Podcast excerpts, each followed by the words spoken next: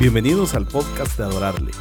No olvides que puedes seguirnos en nuestras redes sociales, Facebook, Instagram y YouTube, buscándonos como Adorarle GT. Cada vez que Jesús iba a hablar a sus discípulos las verdades del reino, normalmente lo hacía en parábolas.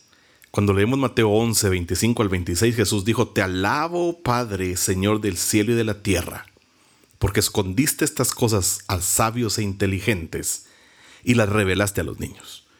Sí, Padre, porque así fue de tu agrado. Vamos a tratar de estudiar qué implica esta declaración en nuestra vida en los siguientes episodios. No te pierdas ni uno solo de ellos. Quizás la pregunta más importante es a quienes invita el Señor. Y a los que invita, ¿qué es lo que Él distingue en esas personas a quienes Él invita? Hemos considerado uno de los principios que sostiene la vida espiritual y es reconocer que Jesús llega a nosotros antes de que hayamos pensado siquiera en la posibilidad de buscarle. La iniciativa de cultivar una relación con nosotros es exclusivamente del Señor. Por siempre seremos los que respondemos a sus propuestas. Esto nos libra de una enorme presión autoimpuesta.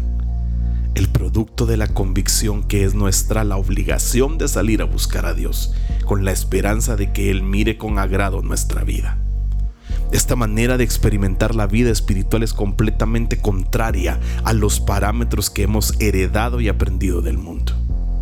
Seguramente por esta razón la invitación de Jesús está dirigida a todos los que están trabajados y cargados. No nos equivoquemos al pensar que esta es una referencia a las personas que están colmadas de tareas. Más bien, está dirigida a las que sienten que la vida pesa demasiado como para sobrellevarla. Sus actividades y sus relaciones cotidianas les producen tal agobio y fatiga interior que se han instado en sus corazones con desesperanza. ¿Cuáles son las características distintivas de este grupo para que lo hayan convertido en destinatarios dignos de la invitación de Jesús?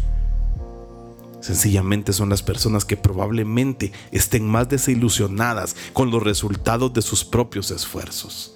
Han arribado a una profunda convicción de que no pueden resolver sus propios problemas.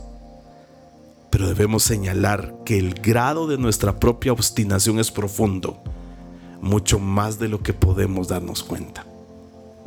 Y esto es algo terrible. Nos cuesta llegar al punto donde nos rendimos, donde descartamos nuestros propios métodos y renunciamos a nuestros esfuerzos por salir de la situación en la que estamos. En ocasiones pueden pasar años antes de darnos por vencidos. La invitación de Cristo a los agobiados siempre ha estado al alcance ¿cuánto tiempo transcurre antes de que estemos dispuestos a venir a Él? ¿Cuántos problemas nos evitaríamos si lográramos entender que Dios tiene particular interés en tocar la vida de aquellas personas que están en aflicción? Él es el Dios que sana a los quebrantados de corazón y venda sus heridas, dice el Salmo 147.3, que defiende al débil y al huérfano, que hace justicia al afligido y al menesteroso. Salmo 82.3.